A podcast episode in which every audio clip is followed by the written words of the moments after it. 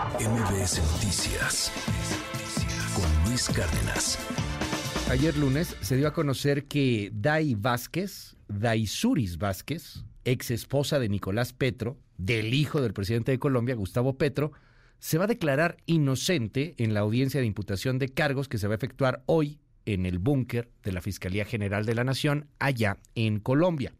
En entrevista con Caracol, la ex esposa y la que denunció a eh, Nicolás eh, eh, Petro, al hijo de Gustavo Petro, el abogado de la ex esposa, el abogado de Dai Vázquez, pues dijo que su cliente no debería estar en prisión, no debería estar detenida, que ella fue justamente la que denunció y, y que no entiende este actuar de la justicia. Escuche totalmente fue una sorpresa. Jamás la esperábamos. Había cuenta de su condición en el proceso. Ella fue la persona que permitió, puso el conocimiento del órgano investigador la ocurrencia de esos hechos. Es decir, a través de ella fue que se aperturó esa investigación, fue quien puso esa noticia criminal el conocimiento y fue una sorpresa que después de, de ser de esa manera pase a ser investigada. Fue para nosotros una sorpresa, no hay duda de eso todas las figuras de negociación, como acabo de decir, quedan abiertas, como en todos los procesos, pero poder aventurarte, decirte en este momento, sería irresponsable de mi parte. No lo descarto, pero tampoco te podría decir que sí. Hay que mirar a lo largo del proceso. Lo que sí te puedo afirmar en el día de hoy es que ella, en la audiencia de formulación de imputación, no aceptará los cargos. Dai Vázquez es la ex esposa de Nicolás Petro, el hijo del presidente Gustavo Petro, presidente de izquierda, presidente pues muy popular en Colombia, pero que tiene en su contra al Congreso colombiano y a muchos otros poderes fácticos. No, no la ha tenido fácil Gustavo Petro. Pero ¿por qué pasó todo esto? Breve contexto. Hace algunos meses, Dai Vázquez declaró a medios de comunicación que su esposo, ya era ex esposo, pero su entonces esposo, o sea, el hijo de Petro, había recibido hasta mil millones de pesos colombianos de parte de algunos empresarios e inclusive gente ligada al crimen organizado. Esto fue creciendo, creciendo, creciendo y estalló el fin de semana con la detención de la expareja y de la exesposa. Así que bueno, pues vamos a platicar un poquito al respecto de ese tema. ¿Por qué si recibieron dinero supuestamente para una campaña política? ¿Por qué si hay un discurso en contra de la corrupción? Pasan estas cosas en Colombia, pero pareciera que en México es imposible que algo así sucediera.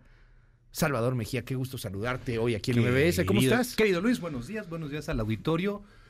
A ver, ¿por qué allá, qué le echan al agua en Colombia, Luis? ¿Qué le echan al agua en Colombia? No sé. No, no lo sé. Pero se come muy rico, eso que ni qué. Se come delicioso en Colombia. Ok, pero a ver Luis, ¿qué, le, qué le podemos los mexicanos envidiar a Colombia? Bueno, muchas cosas, como no, pero entre ellas dos, dos cuestiones. La primera es que lograron combatir a los cárteles, a, los de la vieja guardia, ¿no? Cártel de Cali, el cártel de Medellín, eh, el del Valle eh, lo, eh, entendieron que, que, después de un baño de sangre lo que se requería era inteligencia, era tener feeling para, para poder ir en contra de ellos. Y lo segundo que crearon fue un modelo de independencia eh, de la Fiscalía General de la República para que colombiana, obviamente, para que no para que no estuviera sujeta a las necesidades políticas del presidente en turno. Esas son entre otras tantas, esas son las dos cuestiones que les tenemos que envidiar. ¿Qué es lo que ocurrió ahorita que tiene conmocionados a, propios y extraños en Latinoamérica? No es la primera vez que se acusa en Colombia a los hijos de un presidente. El presidente anterior, Uribe, eh, hubo una situación parecida con, con algunos de sus hijos, pero no pasó a mayores. Es la primera vez que en activo un presidente tiene que deslindarse. Oye, qué cosa, ¿no? Tener que deslindar, de tu deslindarte de tu hijo, como lo, se lo he leído a muchos colegas colombianos, lo está entregando a las garras de la fiscalía, que la fiscalía fue colocada por su eh, antecesor y que son, son contrarios, son, son personajes con intereses totalmente diferentes. Lo está entregando a la fiscalía para que hagan con él, luego hablo de la esposa, que, hagan con él lo que quieran. Y eso nos lleva a otro escenario muy padre. Eh, se le acaba el tiempo ya a este fiscal y Petro tiene que nombrar a uno nuevo. Entonces, se, está enfrentando a, una, a, un, señalamiento, una queja tienes un conflicto de intereses. En Colombia, los fiscales son eh, se abre un proceso, es un proceso totalmente abierto. Eh, Luis Cárdenas es presidente de Colombia y no, me, la voy a verdad, no. Sí, no. El, presidente en turno en Colombia abre una convocatoria eh, medio mundo, el pueblo bueno puede mandarte muchos nombres, es algo que le gustaría mucho a, nuestro presidente, pero de todos esos nombres, él va, el presidente va a enviar a la Suprema Corte un listado de personas que obviamente cumplan con ciertos requisitos para que puedan ser votados y de ahí se elija, de una terna surja el fiscal o la fiscal general de, de Colombia. Ahora se maneja, el impacto ha sido tal que se maneja tal, se maneja la posibilidad de que eh, se tenga que separar eh, el presidente de Colombia de este proceso. No me queda claro cuál sería la alternativa, pero eh, un escenario para que él pueda mantener el control todavía de este combate a la corrupción que lo llevó, como algunas otras personas que tú y yo conocemos, es lo que lo llevó a la presidencia, él puede proponer de entre los candidatos que mágicamente le van a llegar a un abogado muy cercano a él que generó un acercamiento entre Petro eh, y, Álvaro Uribe, una persona vista con, eh, eh, por, la, por el gremio, por la sociedad, como, como, una, un facilitador, una persona en la que se puede confiar. Ahí la podría llegar a salvar Petro. pero esa es la historia de, ellos. ¿Qué pasa con la esposa? ¿Por qué surge este, este desastre? Pues porque en medio de una ruptura, y qué interesante, porque también no, es que estemos jugando, juzgando o, jugando con la vida sentimental, pero en medio de una, en, medio de, en medio de un caos matrimonial, la esposa, ex esposa ahora, dice, eh, declara en una entrevista, creo que es vía YouTube o algo así, declara que su ex esposo y el hijo del presidente recibió dinero de narcotraficantes y de personas con no, la, con no, muy buenos antecedentes y que guardaron el dinero. Y empieza a mostrar información. E incluso ella eh, dijo que tenía que parte del dinero fue a dar a sus cuentas. Por eso la fiscalía no solo va en contra del hijo y va en sino que va en contra de la ex esposa por revelación de las cuentas, por revelación de secreto y por tener ella eh, parte del dinero. Luis, hasta aquí más o menos intenté eh, juntar el esta tragicomedia colombiana, pero brinquemos a lo que nos importa. Por, ¿Por qué en Colombia sí pueden haber acusaciones? ¿Por qué en México nos enfrentamos a un ¿Puedo decir nombres? Sí. Sí, claro, perfecto. ¿Por qué nos enfrentamos, por qué no hay consecuencias de que un Fernández Noroña reciba en el aeropuerto sobres con dinero? Mil dólares no es la cantidad, porque la cantidad que recibió el hijo de Petro mm, tampoco es tanta a comparación de México. No es tanta. Estamos hablando en dólares de 250 mil dólares. 250 mil, perdóname Luis, eso te lo gastas tú en un fin de semana. Ah, sí, ya quisiera, en Colombia seguramente. Oye, pero, a ver, ¿cómo estamos, fíjate Luis, ¿cómo estamos acostumbrados? Ves, cuando ves Egalmex, que son 15 mil millones de pesos. Hasta ahorita. Hasta ahorita. O, la estafa maestra, 7 mil millones de pesos. 250 mil dólares. uno ¿eh? voltea hacia Colombia y, le dice, ay, mis niños, esperen, vengan, a, tomar clases. Pero, a ver, Luis, ¿por qué no ocurren, eh, eh, por qué no hay acusaciones en México porque investigaciones al menos. Por lo menos investigaciones de que un diputado reciba sobres con dinero en un aeropuerto. Oye, ¿de quién son? Eh, eh, no, hay investigaciones porque el hijo del presidente tenga una, eh, habite la casa de un contratista del gobierno. No hay acusaciones por Segalmex. No hay acusaciones por el despilfarro de, de dos bocas. No hay acusaciones híjole Luis, nos acabaríamos esta emisión Por señalando todos los Pío López Pío López Obrador recibió el hermano del presidente sobres todos los contratos de Bartlett, de su hijo, todo lo que la, el periodismo de investigación ha sacado a medios, todo eso tendría necesariamente que derivar en acusaciones, pero no lo tenemos. ¿Por qué, Luis? Por la falta de controles, dirían los norteamericanos. Check and balance. Me, me, me, me leí interesante, me escuché interesante. Ajá el presidente, y tú lo decías en un, en un video, la, el gran problema aquí es que el presidente logró tener acceso a, logró cooptar el poder de manera insana, es decir, se quedó con el poder legislativo también. Cualquier intento de, de, investigación que sea bloqueado por un fiscal a modo del presidente podría ser combatido en Cámara de Diputados, en Cámara de Senadores y por lo menos, Luis, podríamos tener investigaciones. Lo único que tenemos es una herramienta, la fiscalía, que está, eh, que está eh, ha sido eh, utilizada para tapar todas las acusaciones de corrupción de este gobierno, en vez de estar siendo utilizada para cumplir con la promesa del presidente de México. Petro, al igual que López Obrador, fundamentó su campaña en el combate a la corrupción. Y esta acusación le va a salir carísima. Bueno, lo mismo me gustaría ver para, para nosotros. Y no es por ir en contra, Luis, del presidente de México. es por pedirle que cumpla con lo que nos prometió. Había fiscalías autónomas de las cuales nos peleábamos mucho cuando Peña Nieto y comenzaron estas fiscalías autónomas. Y la idea era justamente esto que estamos viendo en Colombia.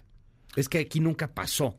O sea, aquí de repente llegó un gobernador distinto y mandó al carajo las fiscalías autónomas, por ejemplo, Veracruz, ¿no? Estaba Jorge Winkler, era el fiscal a modo de Yunes. Porque, porque era el fiscal a modo de Yunes. así es. Sí, era o sea, ni fiscal modo a modo. Que tú pongas a tu, a tu rival. Y entonces llega, llega Huitlahuac y pues, lo corre y pone un fiscal a modo, ¿no? Y así pasó en todos los estados de la República cuando inventaron esta tontería de las, de las fiscalías autónomas. Digo tontería, pues porque fue eso. Porque en la práctica no pueden, no, no, han logrado que se desarrollen correctamente. Sí, pero esa es la razón de una fiscalía autónoma. Le tenemos... O sea que el fiscal, si va a meter a la cárcel a tu hijo porque hay una acusación contra tu hijo, lo haga. ¿Qué necesitamos, Luis? A ver, así de sencillo. Necesitamos sí o sí contar por lo menos con una fiscalía que no dependa del presidente o presidenta de México. Y vamos a hablar a futuro, ¿eh? Sí, sí, sí. Hablemos. Porque sí, porque esto no es el, 4T o no 4T. El mundo es mucho más complejo, pues necesitamos que el presidenta o presidente, presidenta o presidente de México tenga, trabaje con una fiscalía, que la persona titular de esa fiscalía no tenga ningún tipo de vínculo con él. No se trata de que esa persona tenga la obligación de ir a la par del programa de gobierno de ese presidente o presidenta. Se trata de tener a una persona que tenga la capacidad para lanzar una, por lo menos Luis, una investigación en contra de las personas, por más cercanas que sean a ese gobierno, a ese presidente o presidenta, que lance, que inicie averiguaciones, que, que inicie investigaciones y si hay delitos, que los persiga al final del día, tú, yo y todos los que nos escuchan lo vamos a agradecer porque ahí es donde radica el verdadero combate a la corrupción. Si tú me dices que hay una investigación en contra, voy a hablar al azar, ¿eh? en contra de el sobrino de la próxima presidenta de México, de México por un delito de defraudación fiscal, yo voy a decir que me parece excelente que se conduzcan las investigaciones y si es inocente o culpable, que eso lo decida un juez. Pero lo que sí sé que no puedo tener, que no podemos seguir así trabajando así, es con una fiscalía que se encargue de eh, hacerle el caldo gordo a un presidente. Me explico, de tapar, de tapar por un lado acusaciones derivadas de periodismo de investigación o por otro eh, hacerle el juego al, a la propaganda política, como por ejemplo no sé, se me ocurre exhibir cheques de supuestos acuerdos reparatorios que no tienen fondos. Sí, o, meterte de pronto en investigaciones contra adversarios políticos. Por ejemplo, emitir un, oficio a la Cámara de Diputados solicitando información del diputado de, Movimiento Ciudadano. Yo, sé que yo sé que mucha gente va a, reaccionar quizá de manera este un tanto violenta porque hoy andamos muy violentos o hemos estado muy violentos por desgracia, pues sí, es que se está polarizando este asunto. Pero con una fiscalía autónoma de verdad, el presidente no creo que hubiera exhibido facturas de Xochitl Galvez o de Carlos Doret. no lo hubiera hecho. a ver, porque sabes que ahí sí hay una bronca. Con fiscalías autónomas, de verdad, pues el presidente no diría, oye, no me vengan con que la ley es la ley. Este presidente, pero vendrá otro presidente que si tiene el Congreso, pues va a poder hacer lo mismo, sea de la oposición, ¿eh? Me- sea eh, una Xochitl Galvez que llegue con el Congreso panista, priista, perredista, te cuenta, cosa que no creo que No, pase. pa- Yo lo veo súper remoto. Pero si tienes este poder absoluto, pues claro que te pasas la ley por el arco del triunfo. Te, me- te- Pero en ver, Luis, te- te fuiste hasta no la lo cocina. puedes hacer. Te- Te fuiste hasta la Porque cocina. tienes ¿Por qué? Porque hay División de poderes, contrapesos. Pesos y contrapesos. Exactamente. El poder, Luis, te suena esta frase, el poder absoluto corrompe, el, el poder, El poder corrompe, y el poder absoluto corrompe, de manera absoluta.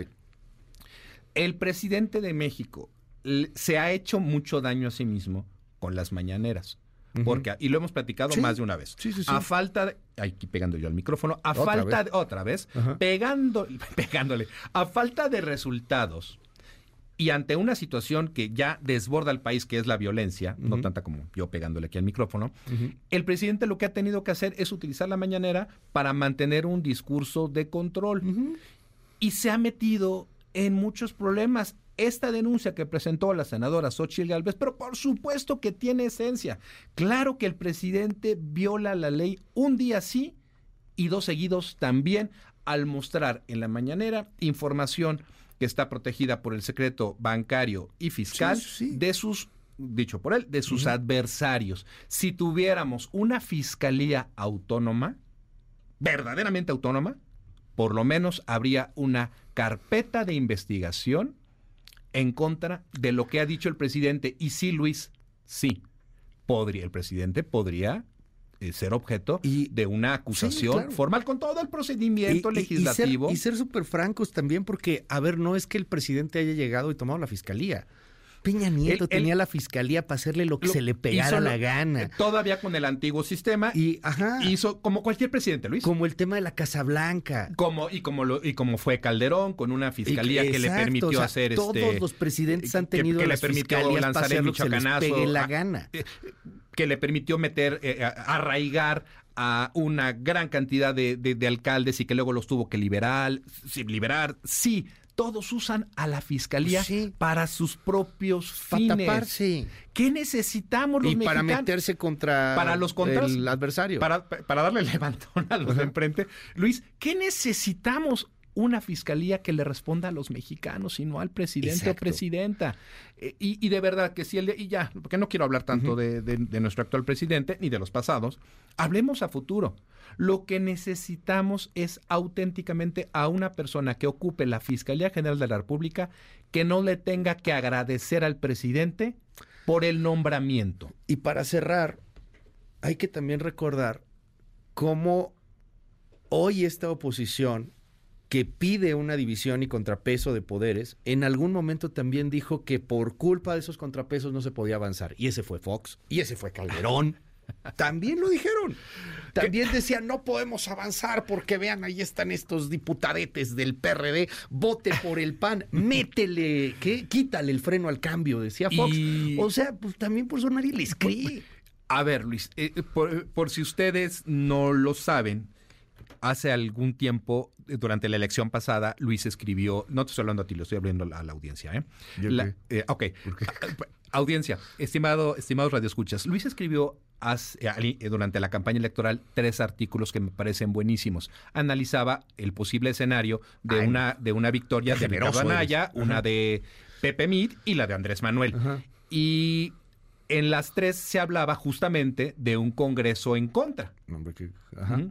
Y es y, y- y Luis, este, ahí búscala, ojalá y la puedas, ojalá La- puedas tutear los la links. Me sí, no. Yo, No, yo le dejo a mis alumnos, yo le dejo de eh, estudiar es- esos, esos escenarios, esas perspectivas.